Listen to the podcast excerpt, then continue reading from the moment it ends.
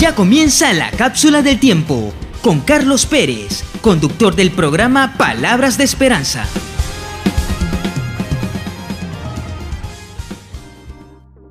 Hola, hola, hola mis hermanos, les saluda Carlos Pérez. Saludos a todos en el continente. Dios me los bendiga, me los guarde y me los favorezca siempre. Vamos a empezar este programa especial con Gabriel Renaudo desde Argentina. Hola hermano Gabriel, bienvenido a los micrófonos de Palabras de Esperanza y la Cápsula del Tiempo. Aquí siempre empezamos con una oración y queremos que por favor nos dé este privilegio de orar por nosotros y por lo que vamos a compartir en esta hora de evangelización a través de la Cápsula del Tiempo y Palabras de Esperanza. Los micrófonos son todos tuyos, mi hermano Gabriel. Dios te bendiga. Hola Carlos, ¿cómo te va? ¿Cómo estás? Bueno, una alegría enorme poder a través de la radio llegar a tanta gente y poder de esta manera, saludarla y animarla a, a confiar en este tiempo en el Señor que está cerca, confiar en su misericordia, en su grandeza, saber que Dios no, no está lejos de nosotros, al contrario, es un Dios de paz, es un Dios que, que nos sostiene con su mano. Por eso, al empezar el programa, vamos a ponernos en presencia del Señor en el nombre del Padre y del Hijo y del Espíritu Santo. Amén. Nosotros, Señor, nos ponemos en tus manos con nuestra realidad hoy, con nuestros mm, miedos, con nuestros prejuicios, con nuestras realidades que hoy están llenas de temor. Nosotros sabemos que tú nos amas.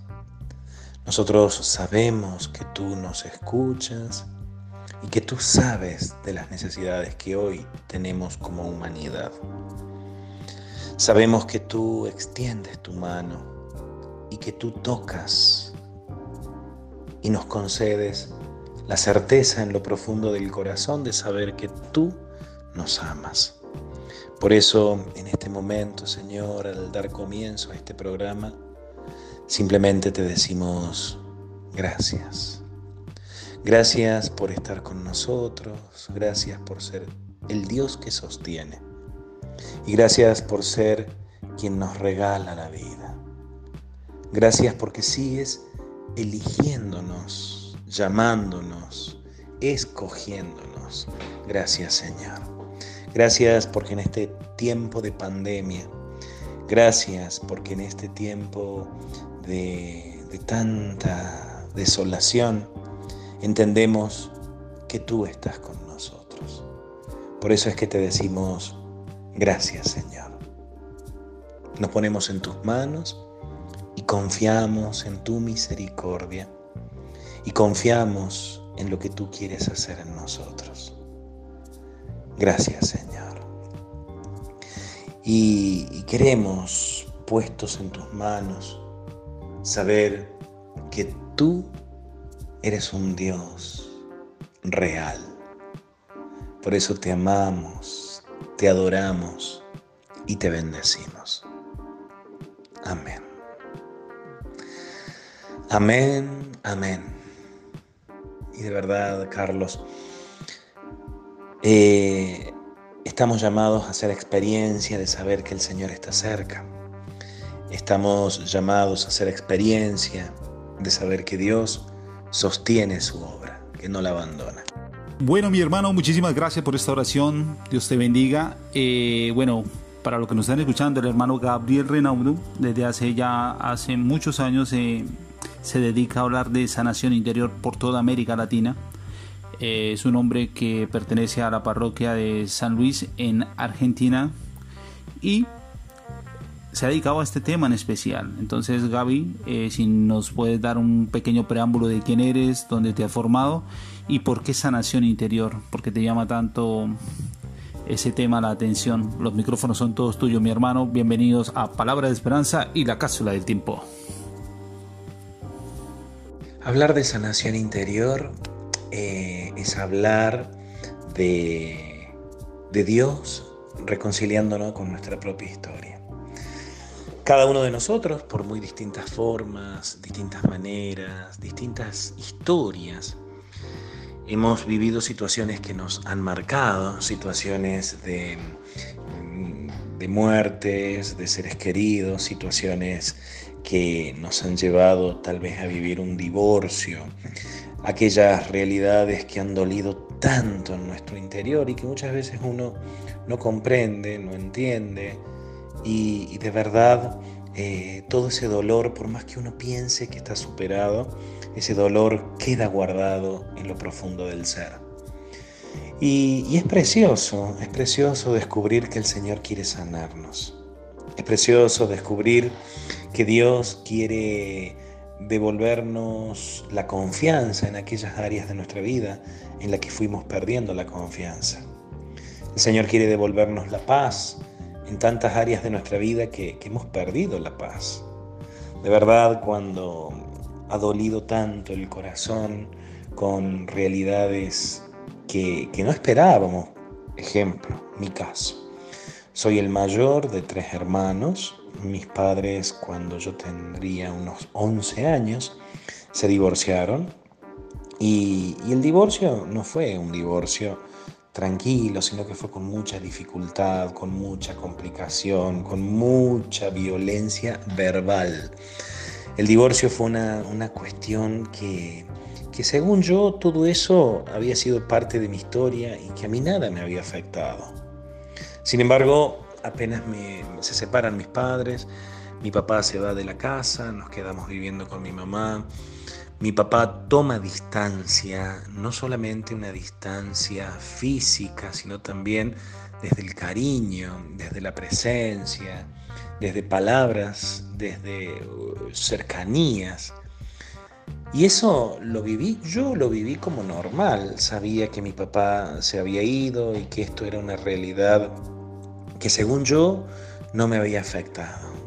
Al tiempo eh, entro a la parroquia de mi pueblo, a la parroquia de la Virgen del Rosario. El sacerdote me fue a buscar, me, invitó que vaya a cantar, que me metiera, que estuviera.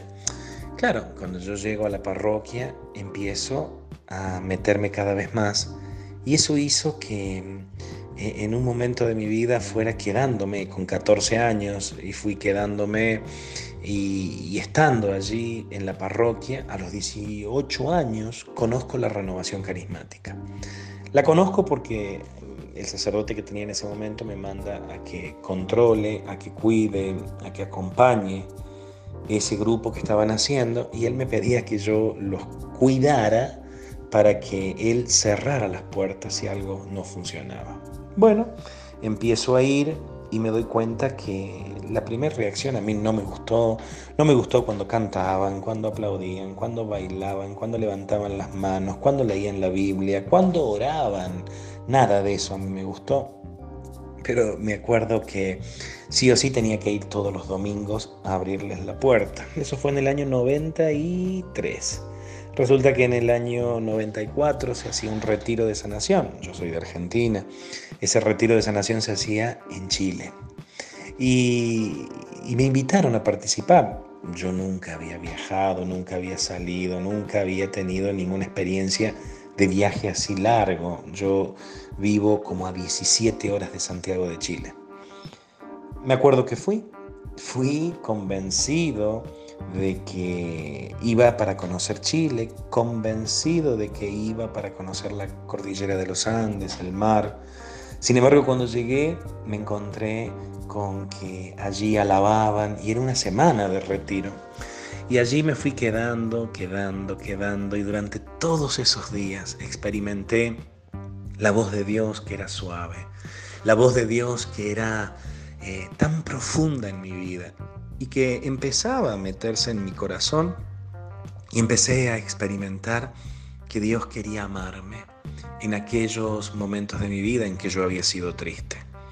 Mira, yo hablo de sanación interior y te escuchaba cuando me presentabas recién, ¿cómo es eso de que andás por varios lugares predicando? Claro, hasta ese momento yo ni siquiera tenía pensado que un día estaría haciendo esto que estoy haciendo ir predicando y contándole, ir contándole a la gente que Jesús sana nuestras historias. Cuando empezó aquel encuentro, en enero del 94, no me olvido, mira, no me olvido, que poco a poco fui experimentando el amor de Dios, que me decía, entregame lo que más te dolió, entregame aquello que te hizo sufrir tanto. Yo recuerdo que poco a poco fui entregándole al Señor ese, ese dolor que tenía, fui entregándole al Señor esa, y con llanto me acuerdo, porque era como la primera vez en mi vida, ya tenía 19 años, era la primera vez en mi vida que me brotaba ese dolor, era la primera vez en mi vida que me salía ese sufrimiento que había tapado durante años. Y me di cuenta en ese retiro que yo nunca había sanado. Y me di cuenta que muchas de las cosas que yo decidía, que muchas de mis actitudes eran actitudes tristes, porque tenían que ver mucho con mi propia historia, que yo nunca había perdonado. Y fue allí en ese retiro que por primera vez en mi vida escuché que había que perdonar.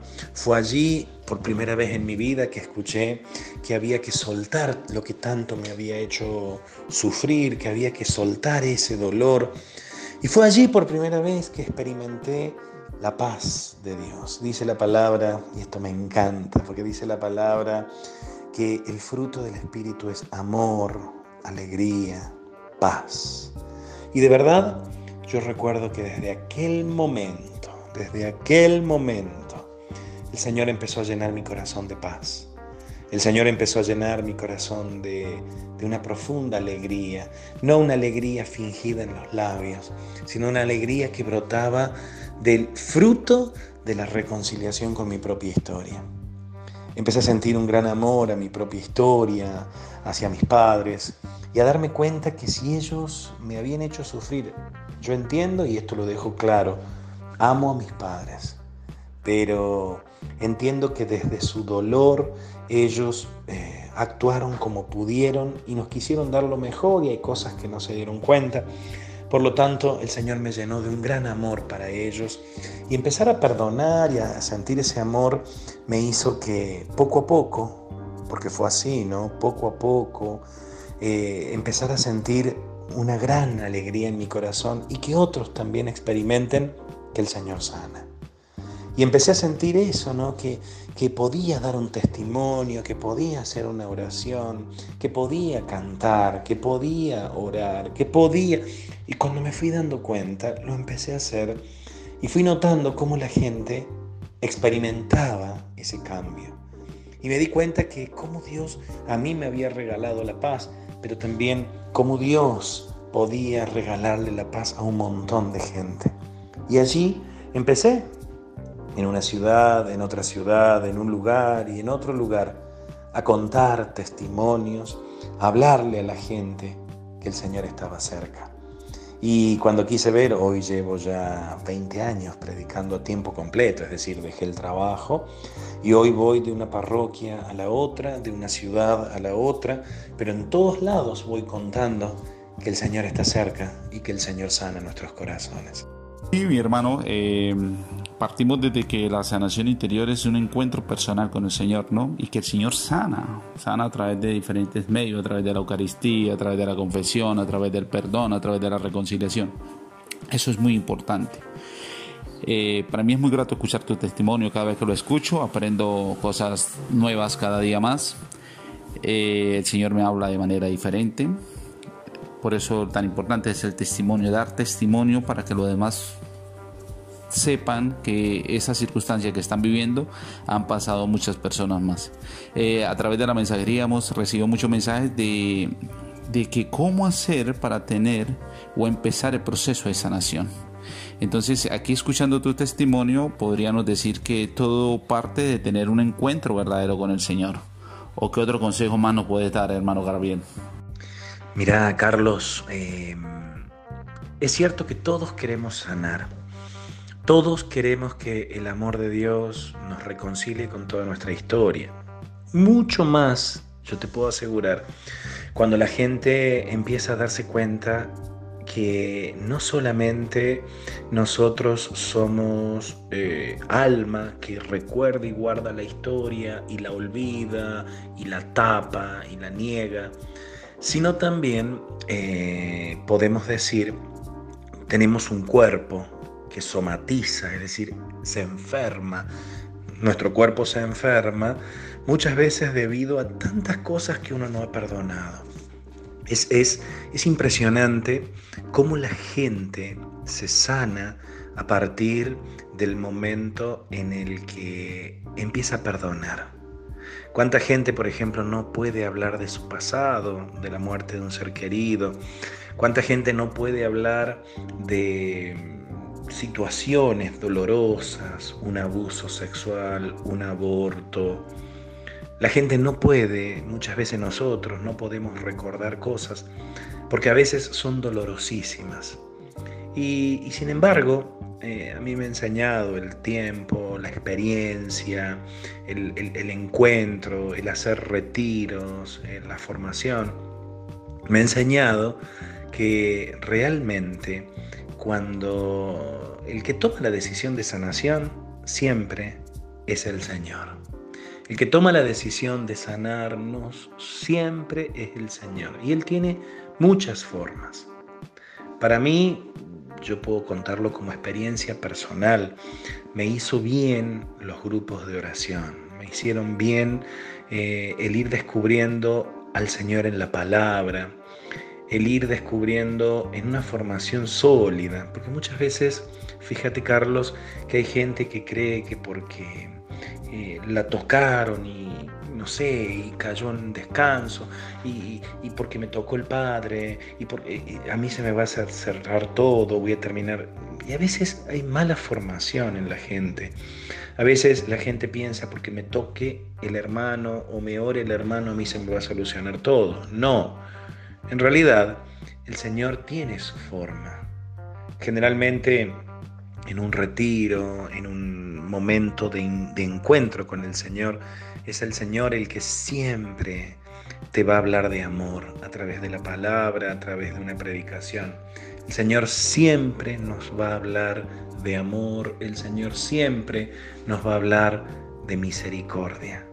Y a partir de allí, cuando uno va aceptando esa presencia de Jesús y uno deja, Carlos, Deja de negar, no, a mí no me pasó nada, no, a mí no me hizo nada, porque muchas veces estamos, somos así. Queremos que el Señor nos sane, pero decimos, no, a mí no me hizo nada la muerte de mi mamá, por ejemplo.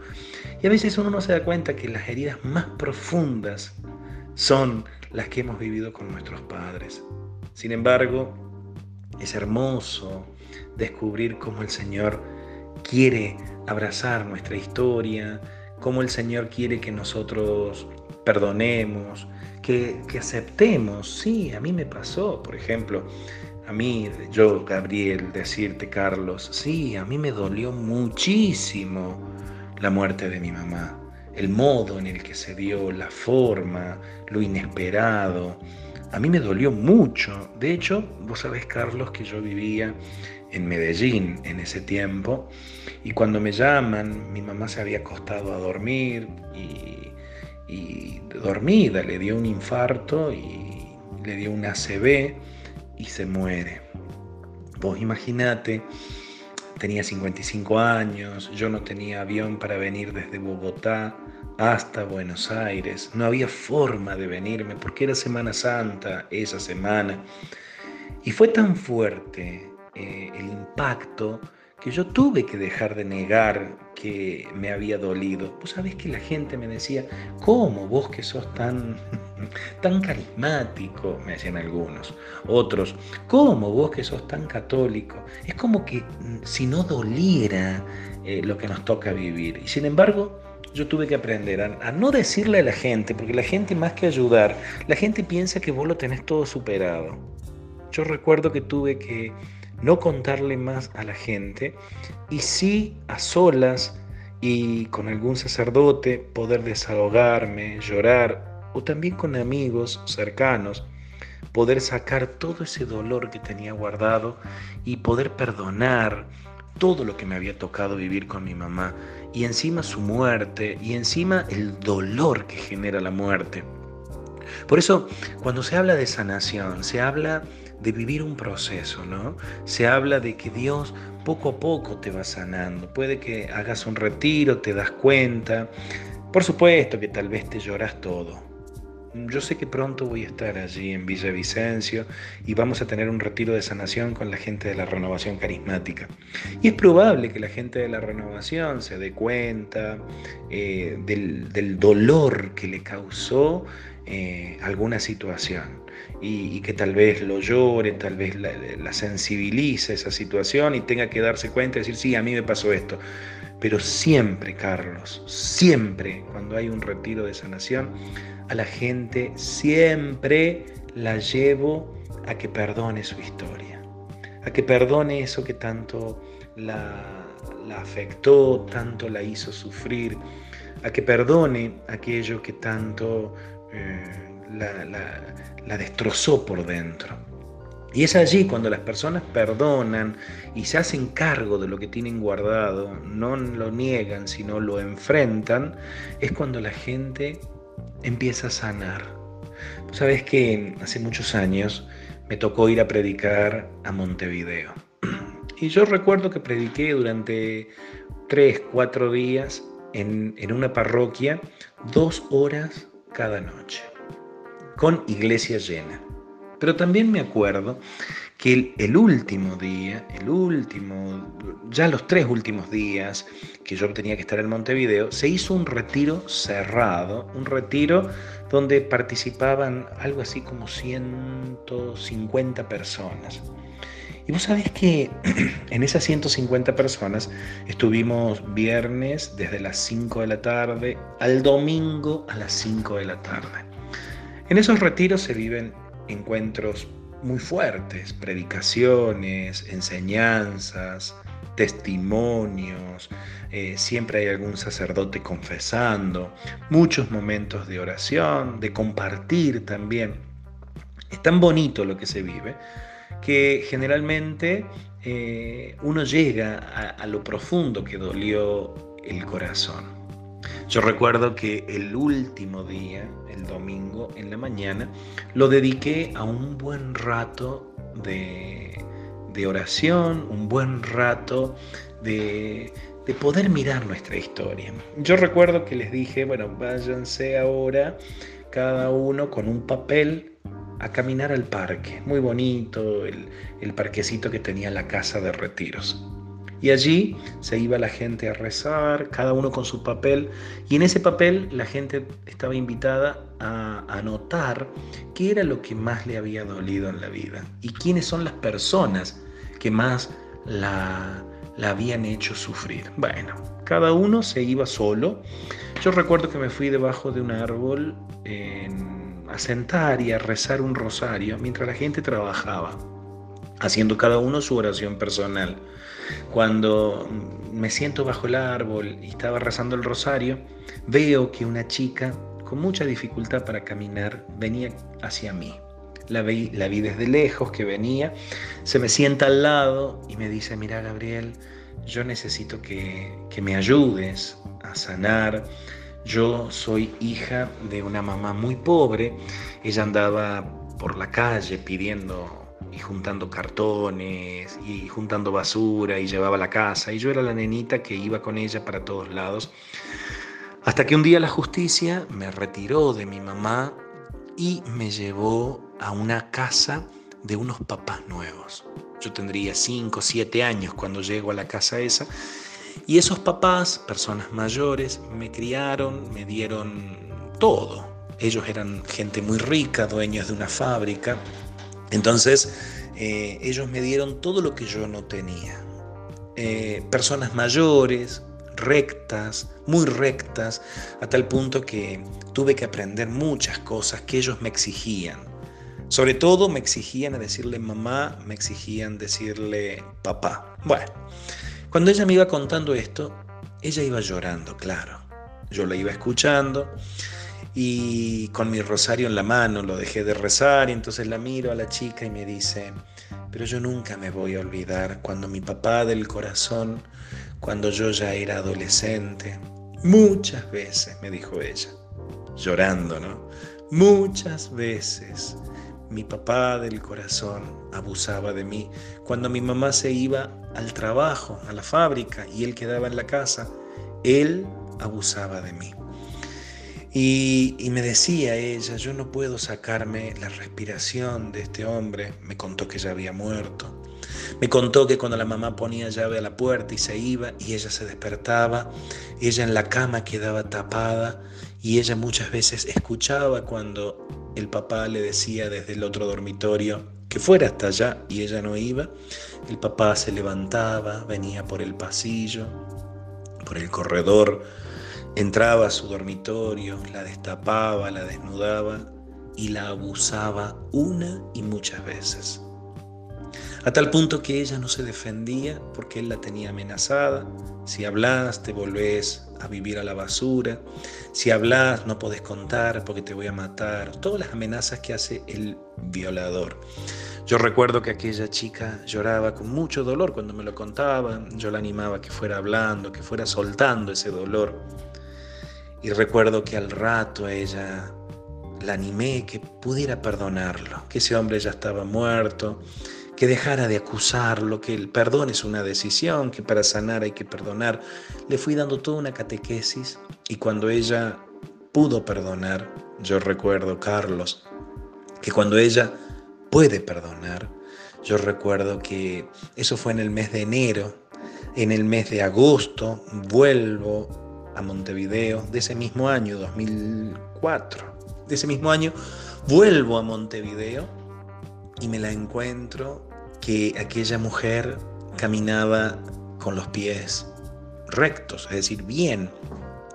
Y entonces cuando la veo me dice, vos no te acordás de mí. Y le dije, mira, tengo una vaga idea, eh, sí sé que hemos charlado, pero no me acuerdo. Le, le, hago este comentario y ella me dice en ese momento, Gabriel, yo soy la hija de la mendiga que andaba por la calle de Montevideo juntando basura. Le digo, sí me acuerdo. Y ella me dijo, ¿Y, te acuerdas que yo caminaba con dificultad? Y ahí me viene el recuerdo le digo, claro, sí. Y ella me dice, es que yo tenía mis pies cerrados. A ver cómo podría, para que quede claro en la radio, los pies, los dedos pegados y cerrados, hecho una bolita. Y entonces ella usaba un zapato, un calzado especial por su discapacidad, porque ella caminaba como así con los pies hecho una bolita. Entonces me acuerdo que le digo, sí me acuerdo de tus zapatos. Y me dijo, bueno, desde aquella oración que hicimos en enero, fueron pasando los días y yo empecé a sentir que los pies se me soltaban y sobre todo, Gabriel, yo tenía los dedos de mis pies pegados, los dedos del pie pegados y después de aquel día de oración se fue soltando y mis pies quedaron derechos a tal punto que puedo usar un calzado de mujer fino y, ella me decía, yo nunca me di cuenta el rencor que tenía guardado hacia mi papá del corazón. Por eso, Carlos, cuando uno habla de sanación, la gente quiere sanar pero lo importante es que cada uno enfrente su historia y le pueda decir al Señor, sí, a mí esto me afectó, a mí esto me hizo doler y yo lo perdono. Pero también, Carlos, es cuando la persona puede decir, lo lleva a la confesión, se busca un sacerdote y confiesa todo ese dolor guardado adentro y lo saca y los deja a los pies del Señor. Es impresionante, Carlos, cómo el Señor, después que las personas se dan cuenta en la prédica, se dan cuenta, oran, se confiesan y empiezan a comulgar, la paz y la transformación que experimentan es tremenda. Por eso es tan bonito ver cómo el Señor sana con misericordia, cómo el Señor abraza nuestras historias, cómo el Señor transforma lo que tanto dolió un día, nos llena de una profunda paz. Esto es sanación interior, que las personas podamos reconciliarnos con nuestra historia y a partir de allí experimentar la paz, el amor, el gozo de la presencia de Dios en nuestra vida. Bueno, hermano Gabriel, qué espectacular reflexión sobre sanación interior que estamos viviendo acá a través de Cristo Radio y Palabras de Esperanzas y la cápsula del tiempo. Bueno, eh, tú resumes todo lo que dice el número 1458 y 1459 de la Iglesia Católica. No sé si habrías caído en cuenta que hablas que tiene que haber una reconciliación y mucho más. Tiene que haber una decisión de la persona de empezar a perdonar o una decisión de la persona de empezar a soltar esas cosas que los marcaron de por vida. Porque tú también, bueno, me encanta que hayas sido tú el que hayas dicho lo de los grupos de oraciones, no yo, porque a veces la gente cree que es que uno quiere atacar a un grupo en sí o en otro. Pero no, la idea acá es siempre resaltar que no simplemente con el hecho de, imposición de manos, de poner las manos, orar por alguien, ya esa persona está sana. Esa persona eh, puede caer en reposo en el espíritu, eh, empezar desde ese momento tal vez su proceso de sanación, pero es un proceso que es más profundo, es mucho más largo, hay que tener un encuentro personal con el Señor, como tú lo dices, y empezar a soltar y a dejar cosas, como tú lo contaste en ese testimonio, donde la muchacha no empieza a perdonar todas esas circunstancias que vivió, no hubiese empezado su recuperación física y espiritual. Entonces, hermano, acá, a través de todas las preguntas que nos están llegando, eh, hay infinidad, hay gente que pregunta que cómo sanar un aborto cómo sanar una infidelidad, cómo sanar eh, el abandono de los padres, pues yo siempre hablo mucho del abandono del mío. Yo tuve que empezar un proceso hace más o menos dos años de perdonar a mi papá porque mi papá se murió cuando yo tenía seis años. Me tocó empezar un proceso de sanación referente a ese tema. Y ahorita voy a lo largo de otro tema porque lamentándolo mucho, uno no tiene solamente una cosa que sanar, sino demasiadas cosas, porque entre más tiempo de vida tenga uno, como que más cosas va arrastrando, ¿no, hermano Gabriel? ¿Qué opinas tú de eso? Eh, entre más... Eh, es más la edad de uno y más ha crecido uno fuera de la presencia de Dios, más cosas arrastra uno, más, más cosas va, va llevando uno, más cargas va llevando uno. O no sé si me equivoco, Gaby. Es cierto, mientras más va pasando el tiempo, es cierto, más cosas vamos teniendo. Pero también Dios, y esto es precioso saberlo de esta manera, Dios sabe cómo sanarnos. Dios sabe cómo tocar nuestras historias, cómo enfrentarnos. Dios sabe en qué momento va a sanar aquello que está doliendo en nosotros. Por eso muchas veces uno puede decir, yo tengo esto, tengo aquello, tengo, tengo, tengo. Pero muchas veces Dios sabe cómo va a llegar a lo profundo del corazón. ¿Qué nos queda? Solo pedirle que Él toque nuestras historias, que Él abrace nuestras realidades y que Él en su infinita misericordia sabe qué pedagogía va a usar para enseñarnos, para educarnos, para hablarnos de su amor. Porque en realidad estamos heridos porque no fuimos amados en esa área. Estamos heridos porque en esa área de nuestra vida, como decís vos, ahí en el área donde murió mi papá, cuántas inseguridades nacieron. Bueno, eso significa que Dios sabe cómo va a llegar a tu corazón para mostrarse papá. La clave del Evangelio, y uno encuentra en las cartas, dice que nosotros no hemos recibido espíritu de esclavos, sino espíritu de hijos. Y, nosotros no hemos recibido un espíritu para vivir en esclavitud, hemos recibido el espíritu para vivir como hijos. Por lo tanto, Dios quiere abrazar nuestro corazón Dios quiere que nosotros experimentemos que nos ama y de una manera única, una manera tan única que Dios sabe cómo llegar a nuestro corazón. Bueno, mi hermano, sí nos quedamos con dos cosas en este programa del día de hoy porque lamentándolo mucho estamos llegando al final. Eh, una eh, es que el Señor nos quiere sanar y otra que el querer ser sanado hay que tomar una decisión para eso.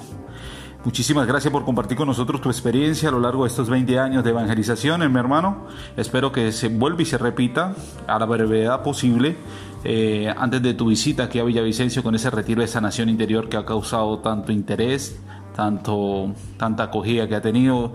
Nos ha escrito gente de Medellín, de, de Barranquilla, de Cali, de Bogotá, interesada por este retiro que eh, estamos, se está organizando acá en la ciudad de Villavicencio. Y bueno, eh, hermano, los micrófonos son todos tuyos para que tú des tus redes sociales, para aquellas personas que quieran contactarte contigo, eh, quieran hacerte las preguntas directamente, porque lamentándolo mucho solamente pudimos dar dos y se consumió, pero logramos abarcar varias, eh, de, porque queda demostrado que en nuestras parroquias, en nuestros grupos de oración, se habla muy poco de esto, de oración, de sanación interior. Entonces, eh, por eso cuando la gente logra escuchar causa gran revuelo y quiere ser sanada, quiere ser sanada, pero no sabe cómo buscar del Señor y demás cosas. Para eso, Palabras de Esperanza, la cápsula de tiempo y Cristo Radio han abierto este espacio y espero que vuelva y se repita, vuelvo y repito, que se repita en otra oportunidad muy a la brevedad posible, aprovechando que está todo el mundo en casa, acatando el llamado de cuarentena por la pandemia que estamos viviendo a nivel mundial. Hermano, los micrófonos son todos tuyos para despedirnos y para recordarle a la gente que hermano Graviel, hoy domingo 22, estará empezando el cerco de Jericó con el hermano Pablo Collazo desde Argentina. Hermano, ¿a través de qué página podemos ver el cerco de Jericó y dónde podemos seguirte? Bueno, Carlos, eh, pueden seguirme a través del Face Gabriel Rinaudo Misionero. Gabriel Rinaudo Misionero. Allí pueden seguir todo o a través de la página oficial de la Renovación Carismática Católica Argentina, guion eh, oficial. Allí pueden seguir todo el Jericó, el cerco de Jericó y poder orar en este tiempo de cuarentena donde no hay que tener miedo, saber que el Señor está cerca. Te agradezco la oportunidad que me das de llegar a la gente a través de, de la emisora y bueno, ojalá se dé en otro momento y seguir hablando y seguir compartiendo la obra de Dios en los corazones. Te mando un fuerte abrazo, saludos a toda la gente linda de Colombia. No, mis hermanos, muchísimas gracias por acompañarnos en esta hora que duró el programa. Dios me los bendiga, los acompañe siempre. Quedaron muchas preguntas sin respuestas, pero ahí el hermano dejó sus redes sociales y cualquier inquietud estamos a través del numeral hashtag palabra de esperanzas o a través de nuestro grupo de WhatsApp. Dios me los bendiga y los acompañe siempre. Hasta una nueva oportunidad.